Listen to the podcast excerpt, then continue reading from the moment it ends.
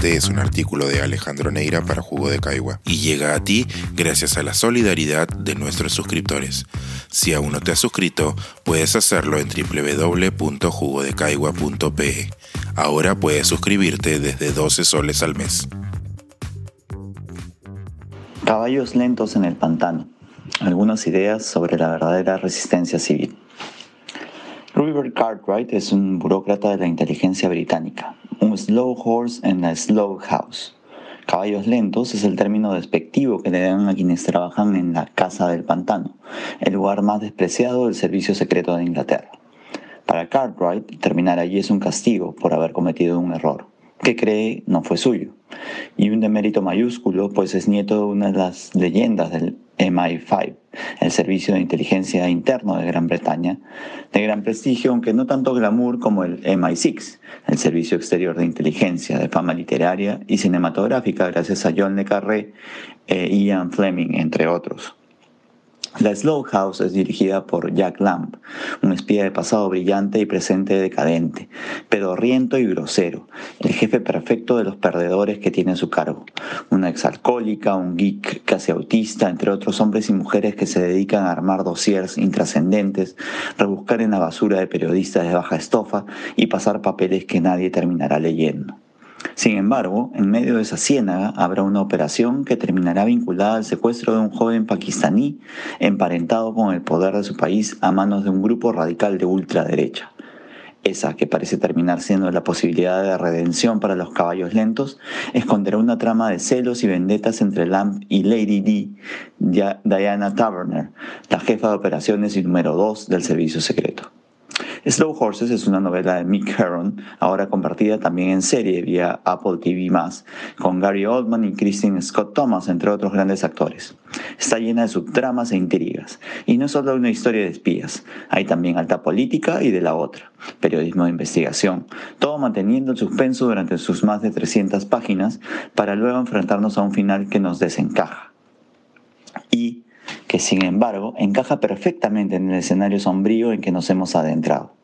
Pero además nos recuerda que incluso en el trabajo aparentemente más insulso hay posibilidad de dejar una huella, de resistir, de no dejarse ganar por el desasosiego, aunque todo parezca estar cayéndose a pedazos y haya personajes especialmente interesados en ello. En esos días en que el Perú parece debatirse entre el caos y el desinterés, hay también un espacio de resistencia valioso entre quienes han escogido el servicio público como opción de vida. Más aún, en las últimas semanas he podido conversar con jóvenes de distintas procedencias que quieren ingresar al servicio diplomático, trabajar por el país desde el Estado, o que salen al extranjero a estudiar, pero con el deseo de aprender y mejorar para volver para desarrollar aquí su futuro y el resto de peruanos para, de nacer nuevamente, elegirlo para construir allí sus, nuestros sueños, parafraseando el poema de Marco Martos. Esto que cuento no es una ficción, es una verdad esperanzadora, al menos para mí, sufriente pensador de nuestro destino como nación. Es claro que aquellos no son espacios del todo visibles ni mediáticos. Por supuesto que las redes sociales no les dan siquiera un pedacito de importancia a estos jóvenes, ni a esos referentes, o a los servidores que se levantan muy temprano para ir a trabajar con una idea distinta de la patria.